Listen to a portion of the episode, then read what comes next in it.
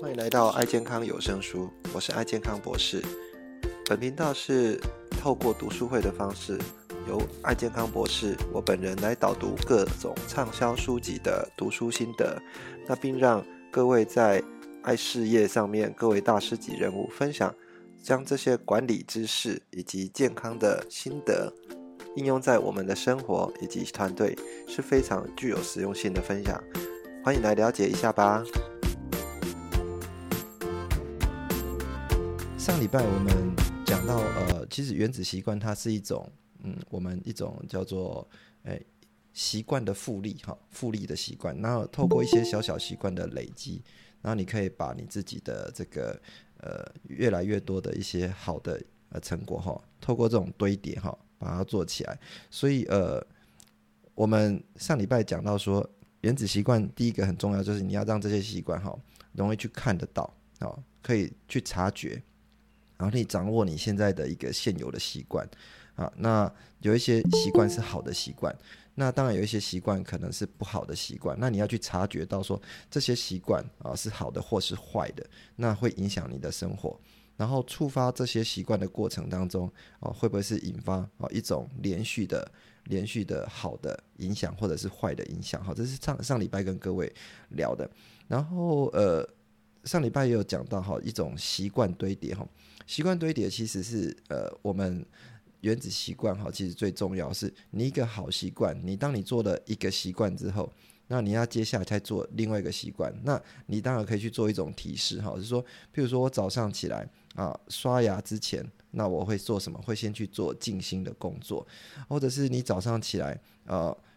呃，散步之前哈，你可能会去呃稍微去做一下伸展操哈，类似这样的一个习惯堆叠。那你把你的习惯全部把它列出来之后，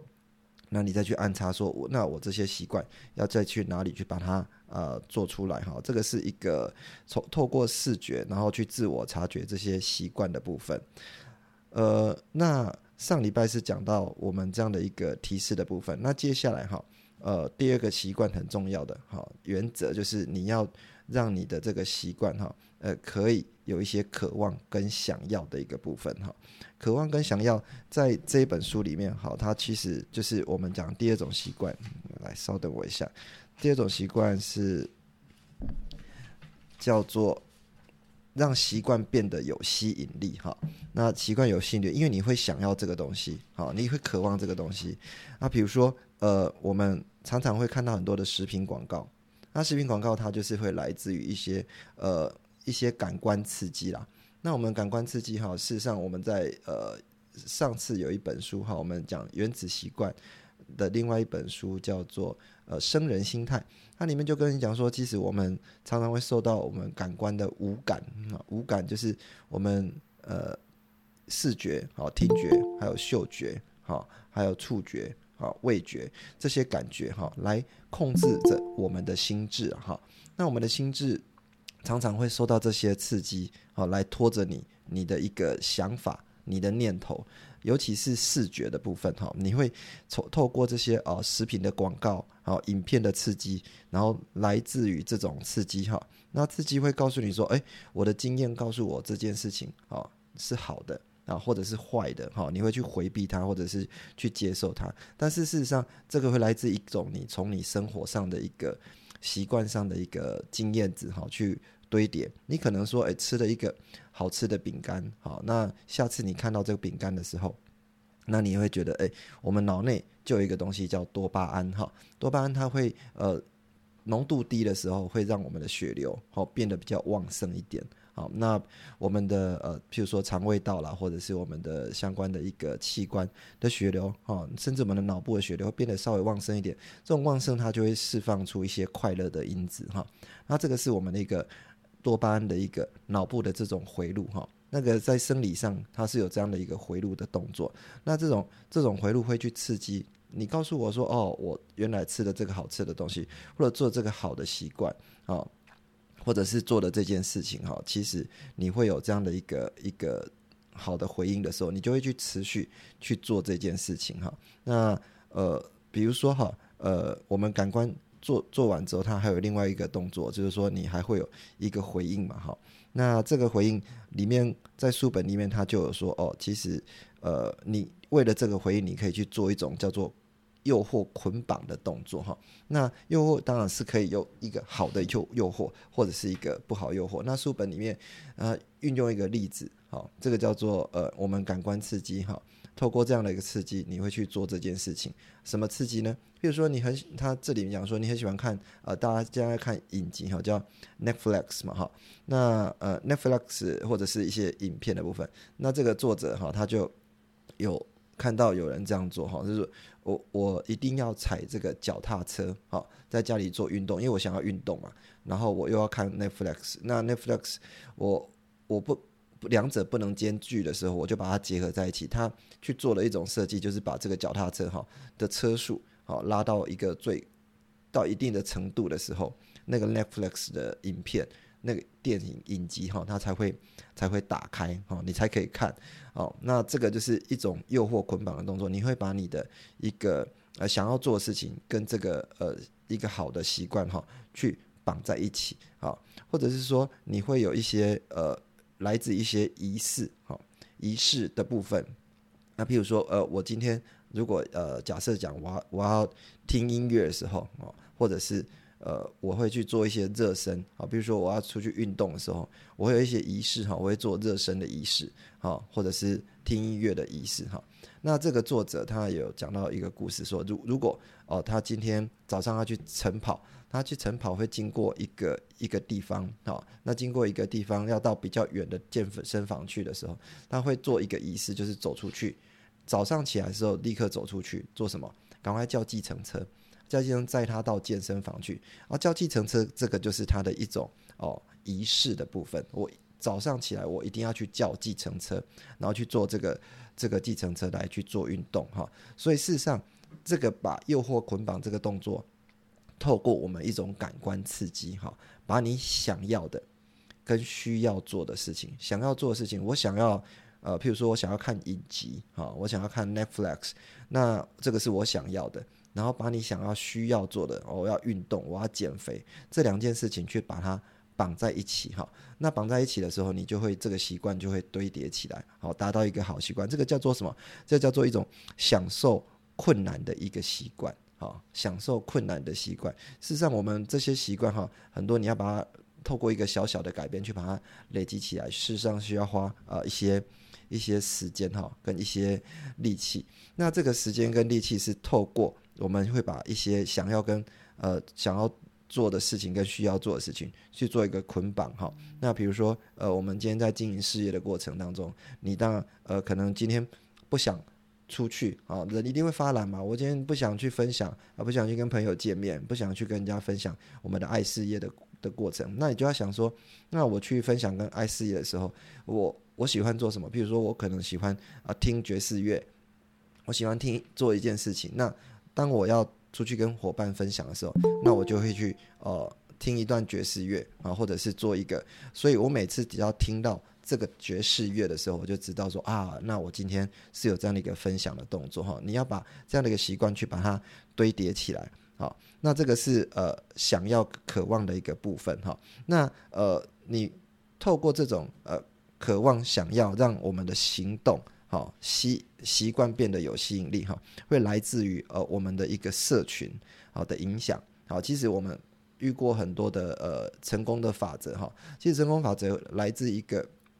很重要就是你的环境，好，你的周遭啊，你的人群，你所接触的人是什么样的的人哈？那这里有一个研究哈，他的研究是呃来自于呃作者他讲说哈啊，他们发现说呃长期的呃研究了一万两千多人好，那一万两千多人，他发现说呃如果朋友变胖的话，哈，你的朋友是胖子的话，那自己变胖的机会，啊，是百分之五十七，好，百分之五十七，哈，所以各位不要变成胖子，哈，因为变成胖子，你也会害你的朋友，哈，变胖，哈，这个要很小心，哈。那再是第二个，哈，你如果啊是一个社群里面，我们要看一下说，社群主要哈，你要让自己啊，针对我们这几个重要的人，会影响你的习惯。好，影响一下哪些重要的人哈？第一个是你最亲近的人，好，第二个是多数的人哈，大多数的人都这样做，好，第三个是有利的人，哈，有利的人。那这三个，第一个亲近的人，比如说你的家人、你的朋友。啊，你的家人，你最亲近的家人，啊，他会强迫或者是会希望你做这件事情的时候，哦，他你就会去，呃，可能会因为亲情或者是一些友情的压力，好，你会去做这件事情，哈，这是一种我们的习惯的部分。然后第二个是，呃，多数的人，好，多数的人，那多数的人，呃，也会去做这样的一个动作，哈，这个是来自于我们上次在成功学院里面也有讲到，好，会有类似这样的一个反应，这个叫什么？一种从众效应，好，从众效应。那从众效应在我们的呃一九五零年的时候，这个是一个很有名的一个实验，叫做呃所罗门的那个呃一个呃箱型的实验哈，他会找几个演员，好找了三条线给他，这三条线其实是呃属于这种不是很很那个一致的线哈，三条线长短不一，然后这三条线。会找你进去这个房间的时候，告诉他说：“哎，演员一就会告诉他说，你这个线哈，其实哈是相等的。你看起来这三条线是相等，然后你一开始然后相等，这个是不相等的线啊。好，这三条线是不相等的线。结果第二个人在走进来的时候，他是跟他讲：哎，这三条线相等。一直一直哈，到了第第十几位的时候，到时候这个人走出这个房间的时候，他说：哎。”你知道这三条线是相等吗？他说：“对呀，这三条线是相等的。”好，这是一种从众效应啊。那从众效应也会引引引到另外一个东西哈，就是呃，李胜渊博士上次一直在讲啊，就是一种驴鼠效应，也是这这种从众效应哈。大多数的人都做这些事情的时候，他的习惯也不好。那驴鼠效应是一种集体哈，这是会自杀的一种，在那个南美洲哈，会有这些老鼠哈，他们会集体往前冲。那总共会有这些老鼠，会有上千只老鼠哈跳崖自杀，但是它这些跳崖自杀却不知道说为什么哈，那研究出来说这是一种从众效应哈，是第二种呃会让你这个渴望想要你会去跟着他们形成这样的一个习惯的人，那第三种就是有利的人哈，那比如说你会看到呃。有一些呃比较学识比较渊博或者能力比较好的人啊，你会想去模仿他啊，模仿他变成有这样的一个一个部分哈。那这个就是我们在讲你的习惯，如果呃本身来讲形成的人只有三这三群人哈，亲近的人、大多数人跟有利的人，你想要去模仿他变成这个样子的时候，那你就会呃把你的习惯会寄放在这三个群体上面哈。所以来自社群的影响其实。非常的重要哈，大家可能要稍微注意一下哈。那呃，渴望是你会来自于你的经验值，你想要让这个呃习惯变得有吸引力，你的经验值觉得这个是好的，好，那好的话，你就会去想要去形成这样的一个一个习惯，或者是透过一个不一样的一个感觉，好去做也。所以我们事实上呃，对于这些呃想要让这个习惯有吸引力的部分，确实要去认真的去控制你的。感觉啊，跟控制你的情绪，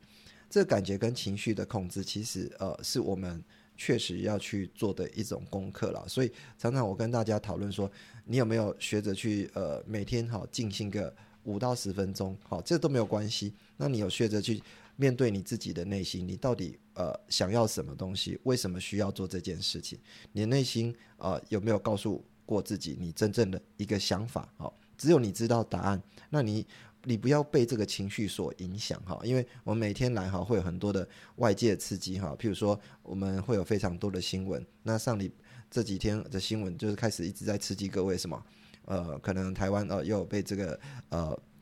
Delta 病毒哈来做一个清洗哈，或者是哦我们的那个疫苗过来的时候哦，可能我们这个疫苗的那个。那个原来的几个字样哈被人家拿掉，哦，都是来自于这些这些议题，那你的情绪就会被这些议题做什么？做一个牵动，哦，牵动。那不如哦，你今天如果内心有办法真的去判定，说我这个对我来讲哦，不需要有这样的一个一个意义的一个讯息的话，你可以去把它 skip 掉。那 skip 掉的话，你的情绪自然不会受到那么多影响哈。这是我们讲来自于你的习惯，让你的习惯法则二哈，让它变得有吸引力的部分。做个小小的广告哈。那我目前课程哈，我的健康课程。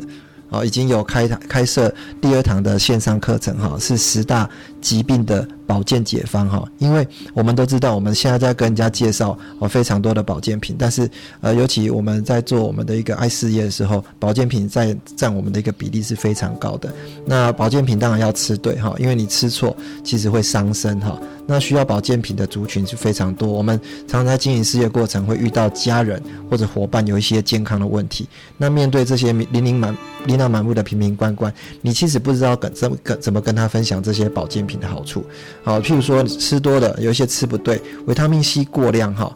那你可能会因为什么草酸钙的结石伤害到肾脏？你有时候叫朋友一直不断吃维他命 C，吃维他命 C，每天多吃一点，对不起哈，它可能会产生草酸钙，然后影响到肾脏。或者鱼油吃过量哦，它本身有一个东西叫 EPA，会产生抗凝血效果会很强，那会伤害到人体的一些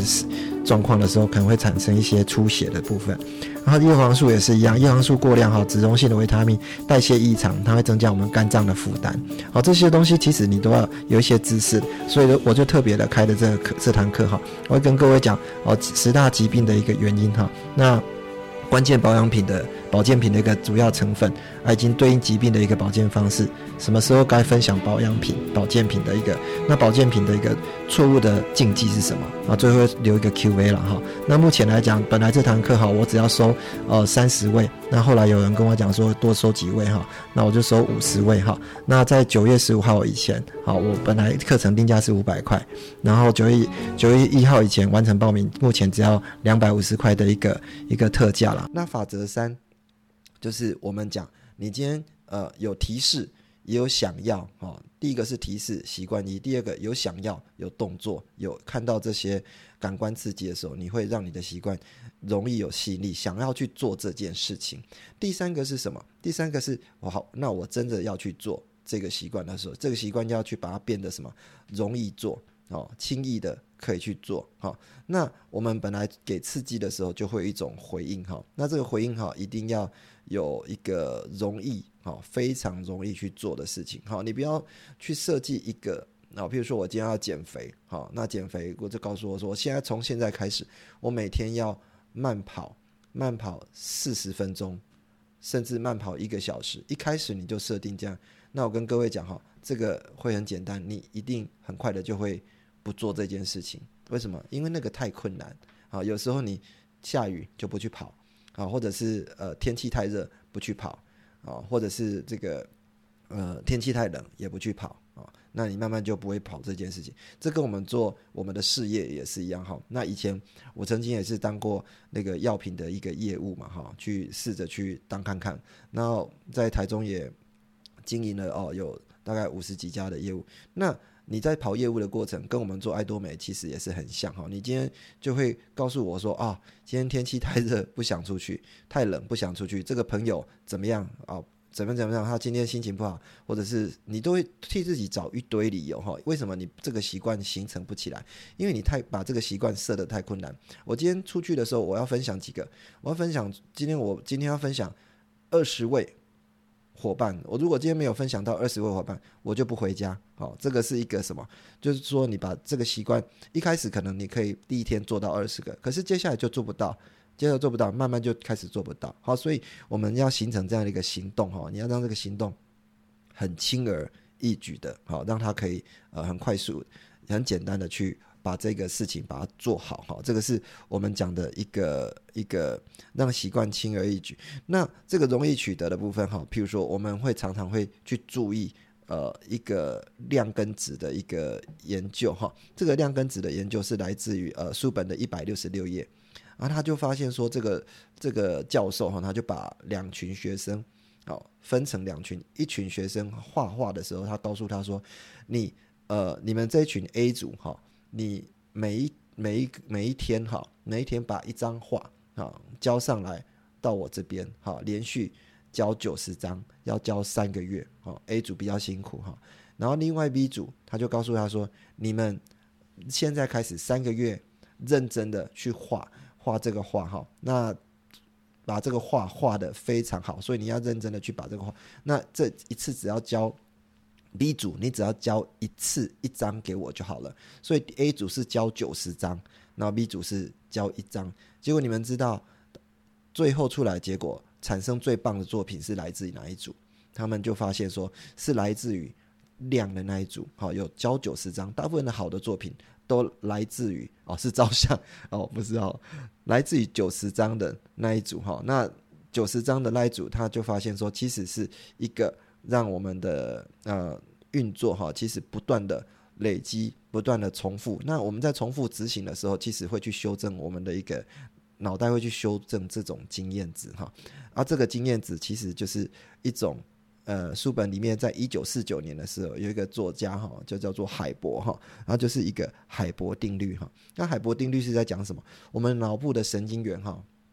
会透过你这个习惯，好去把这些呃神经元去连接在一起，那你会慢慢形成一种惯性，好形成一种惯性。所以你的好的神经元，这个是从呃他们在。有一本书哈，下下下一次我会介绍这本书哈，就是海博定律里面哈，他讲到有一个伦敦计程车，伦敦计程车的司机，各位如果去过伦敦哈，那个伦敦的导航哈，通常 Google 在伦敦一定会爆掉哈，会失败。为什么？因为伦敦的路实在是太复杂了，很多的那个呃，在那边的一个路哈，没有办法很。呃，我们的导航没有办法达到一个非常好的效果，但是计程车司机不一样，计程车司机靠脑力去记哦。他们伦敦的计程车如果要考过哈，你要非常厉害的一个记忆能力，哦，才可以达到这样的一个一个计程车。他们就开始去研究他们的这些计程车的海马回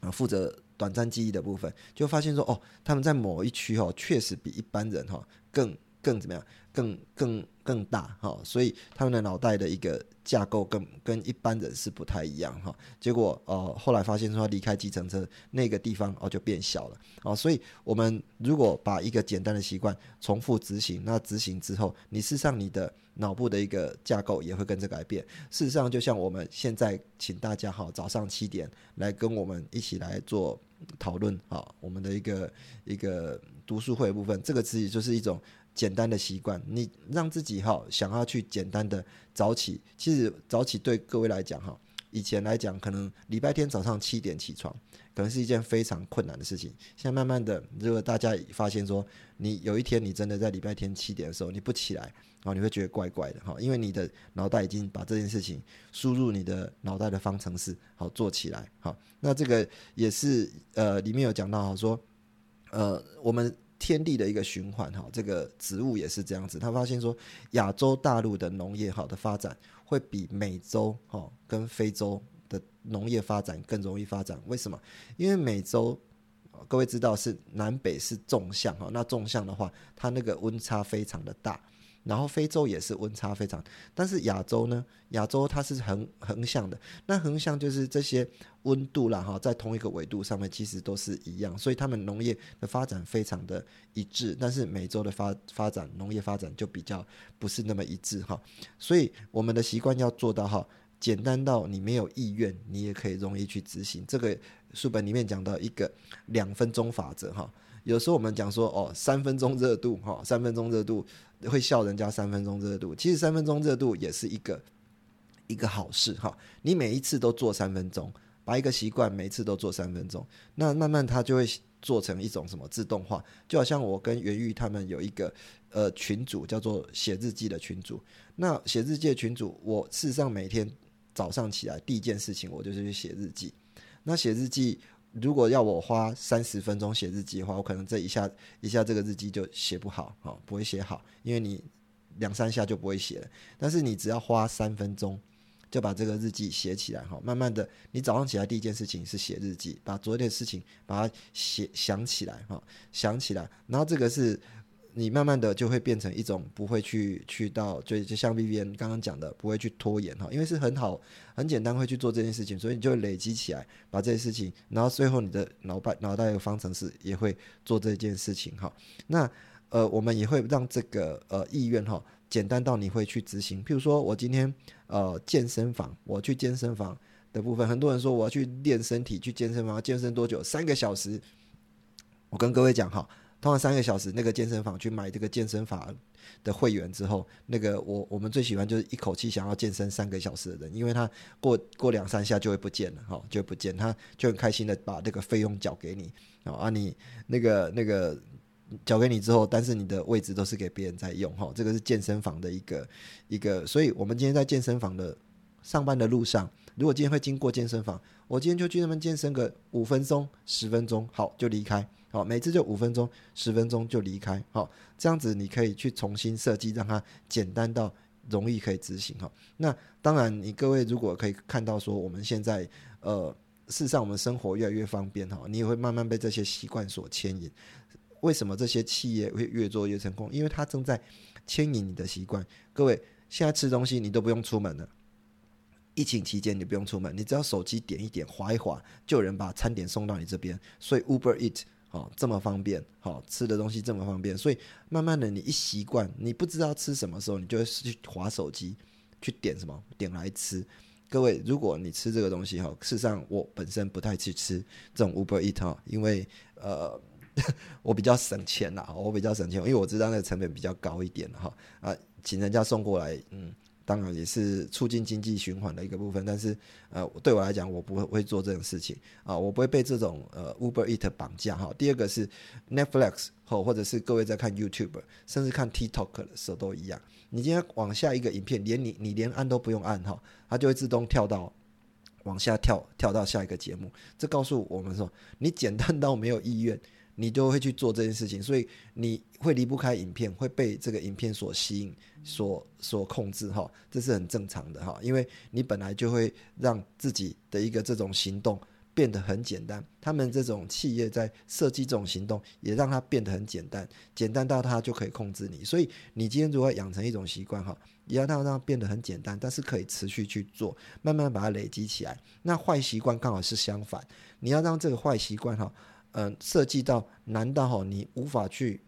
去触碰这件事情哈？那比如说我今天看电视啊，我看电视想不想看电视？我不想花那么多时间看电视，那你可以试着把电视的遥控器的电池拿起来啊，每次要藏起来啊。啊，如果要去找电视的时候，要看电视的时候，就要找遥控器把电池装回去。哦，这个就是习惯就越来越困难，你慢慢就不太想看电视哈。这是第三个呃行动。哦，轻而易举去做的事情哈。最后一个是你今天行动完，一定要看到有奖赏嘛哈。有奖赏，你的脑袋告诉我说，我做了这事情之后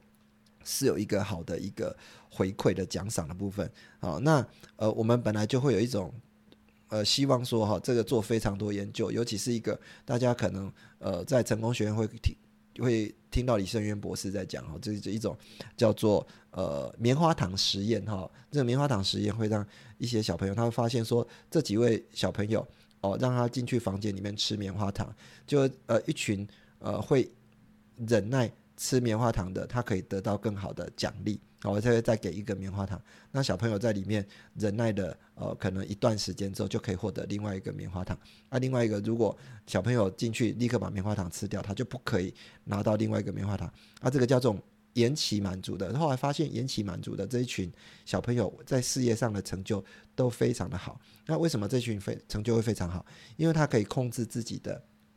心智跟欲望的部分。但是我们人的脑袋的设计本来就是要获得一种叫做立即满足的啊，所以你今天的习惯事实上也要去应应我们的脑部的一种设计哈，就是说你立刻就可以拿到满足，而且会给你一种暗示。那比比如说我们今天在吃口香糖。口香糖，它今天这次是以前的口香糖是没有什么味道，都是树脂做出来的。但是呢，呃，后来口香糖开始有各种口味啊，水果口味，呃，这个甚至薄荷口味。啊，甚至最后告诉你说，啊，吃口香糖是做什么？是让你可以感到你的口齿会清新，人际关系会变好，做这种连接。所以你在做。吃口香糖的过程，你就会想到说啊，我口气会清新，我的顺便洁牙哈，顺便洁牙哈，这个什么 xylitol 有没有？让我们的口腔的一个一个呃唾唾液分泌哈，你的牙周的问题会下降哈。啊，事实上那个都是假的哈。事实上，你只要好好刷牙，口腔就会变得比较好哈。那牙膏也是一样，加非常多的这种呃可能薄荷啦味道，让你误以为说刷完牙这是干净的。啊。那这个是一个一个我们让你的奖赏啊，透过这种红利的一个方案哈，让你的立即得到满足。那譬如说，你可以去设定说，呃，以存钱来讲好了，我今天要买一一件大衣，有没有？买一件大衣，你就会设定一个账户，这个叫大衣账户啊，或者是你未来想要买房子，就是一个房子的账户。那你当你每做完一个习惯。赚一件好事情的时候，你就在这里多存一点钱，那，存进去，存进去，那那个房子的账户，或者是你这个奢侈品的这种账户，它就会慢慢的啊越来越多啊越来越多。这个是一种呃奖励的一个方案。那最后我们要让我们的习惯哈可以变得比较呃有办法去达成执行的部分哈，你要选择到你适合你的战场哦。我们常常在跟人家讲，天生我材必有用哈，因为我们本来。大家会的东西就不一样，所以第一个一定要靠团队。那你要选择在适合你的战场。那适合你的战场，像有一些人比较会讲话，有一些人会比较会规划，有一些人比较会开发啊。这些人大家不一样。那你要适合你的战场，你适合开发，你就好好的去把你的开发习惯做好。那你适合去做一些组织的部分，去把组织做好。那在挑战的过程当中，你要让这个习惯哈，慢慢呃，你的终极目标要设定在一种。呃，叫做我们叫做挑战的边缘，会达到一种边际效应哈，有点难又不会太难哈。那这个有点难又不会太难，你这个目标做起来，你会进入一种心流，啊，会进入一种心流，然后把我们的习惯哈，要持续的去做啊。这边的研究做出来说，你任何习惯哈，千万不要错过两次。错过两次之后，你就会让它无法去下去执行，所以你的习惯一定要让它变得很容易的去执行，好，这个才是一个非常重要的一个重点哈。那这边我们把这本书哈，呃，做着这样的一个说明哈，就是说原子习惯其实它是透过复利的效应，让我们的习惯不断的累积，累积起来之后，让一个好的结果可以有一天哦，蹦出一个非常好的结果，会透过这种呃一个临界点。好的部分超出去。那第一个习惯是让我们的习惯容易去做什么，显而易见，你可以容易察觉到这个习惯。第二个显而易见之后，再透过一个习惯的堆叠，哈，习惯堆叠，好的习惯把它绑在一起，好，绑在一起。然后第二个，你要让你的习惯变得有吸引力，好，你想要去做这件事情，你会透过哦，去跟你亲近的人、多数人有利的人，好，去把它呃跟他们。哦，学习他们的一个经验值，那当然你要去控制你的感官、你的情绪，哈，哦，稍微去练习一下。第三个是让你的行动，呃，轻而易举，啊，你可以呃容易去做这件事情，尤其呃可以的话持续去做，每天两分钟、三分钟、五分钟，这个都没有关系哈。然后最后一个是让你的奖赏。哦，容易满足。好，那这个好习惯在短期里面让它容易满足，有立刻的回馈，你的脑袋就会持续去做这件事情。哈，持续做这件事情。啊，千万一个习惯不要错过两次。好，那这是我们这本书哈，跟各位啊简单把它介绍到这边。好，那这个是一个非常好的一本书啊，去跟各位做一个推荐哈。原子习惯部分，各位一定要买回来看哈，尤其是我们在做事业的过程，非常需要一本啊。很好的书哈，来来跟我们一起做讨论哈。那啊，今天我们的一个讨论呃到这边，那各位有没有什么问题需要跟我们做做分享的呢？其实听到老师讲那个日记啊，其实我可能把日记就是现在真的真的没有养成习惯啦，真的就是很容易会好像在写那个回忆录，然后就是 越来越来越难写。像我就已经落了一个礼拜了，然后就觉得有点惭愧。对，所以真的就是越简单越好。我现在是开了一个记事本，先把每天面面遇到的人，然后就是先写一些简要的记录下来，然后再慢慢的贴到那个日记日日记群组里面。对，所以我觉得好习惯的堆叠，真的就是你要刻意去做一些，就像老老师刚刚举了很多例子啊，就像坏习惯，你如果说把 电池拔掉。让让看电视变得困难。那好习惯的话，就是你在一个好的习惯，然后再安插一个你想要、你需要去完成的事情的话，真的会比较简单。然后我觉得真的要改掉一个习惯，真的超难的。所以真的你要刻意去做一些动作，然后去培养。对，嘿，就像我之前欠人家钱的时候，我没有认真还钱的时候。然后好习惯呢。对，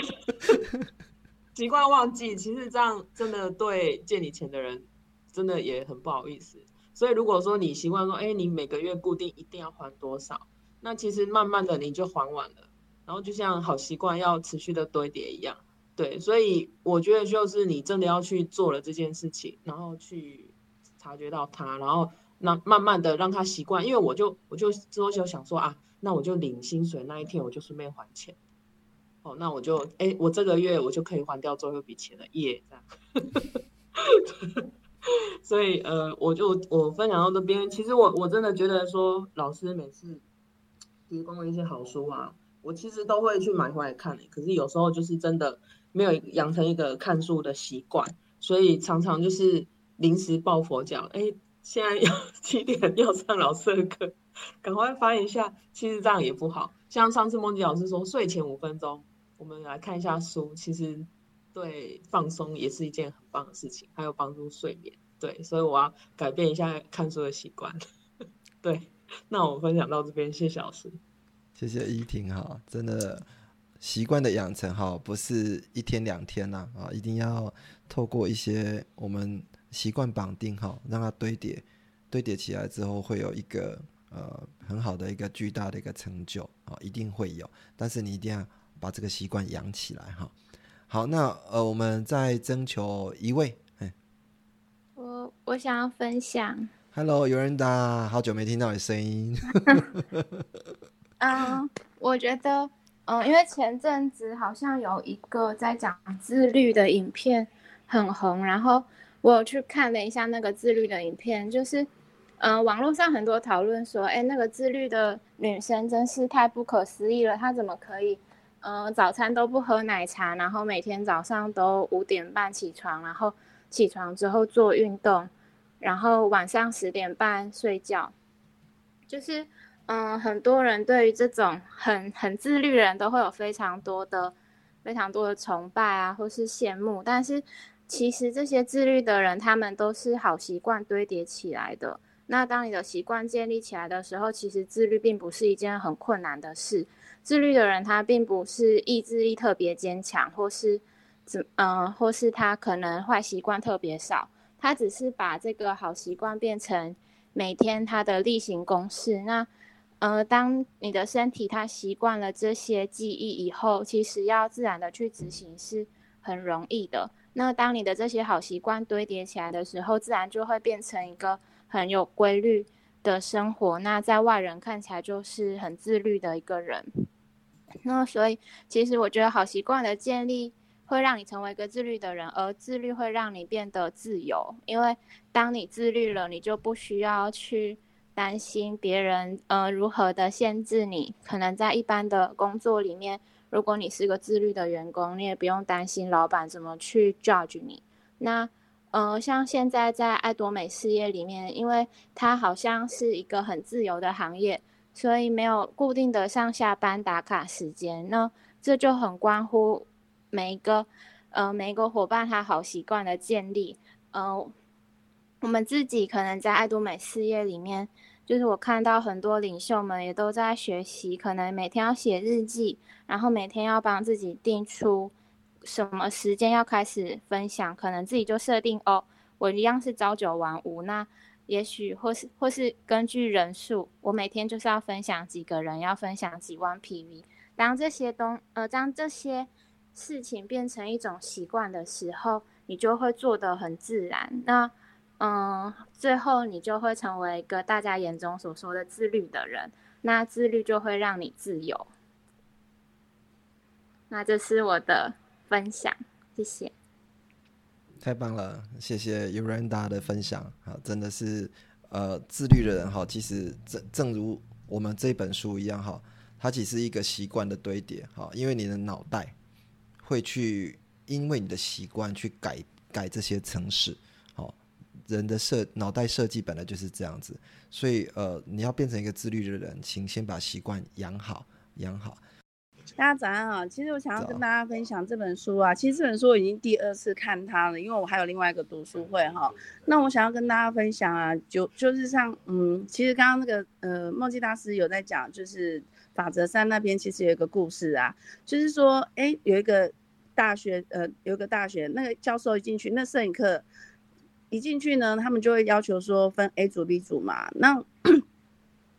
A 组就是。照相照最多的，但 B 组呢，它就是你这个学期你只要交一张照片，但是你要照一张你属于你觉得最完美的照片。那其实我会想要把这个投射在爱多美的很多的，就是目前还在奔跑的伙伴们嘛。其实有些伙伴呢，他们都会觉得我要把凡事就是准备到最好，我才要走出这个家门来讲来讲来分享爱多美这件事情。哦，哪怕是像做脸啊。哇！我要把我所有的配备，我要把我所有的技巧学到最完美，然后才愿意开始去做行动这件事情。可是，呃，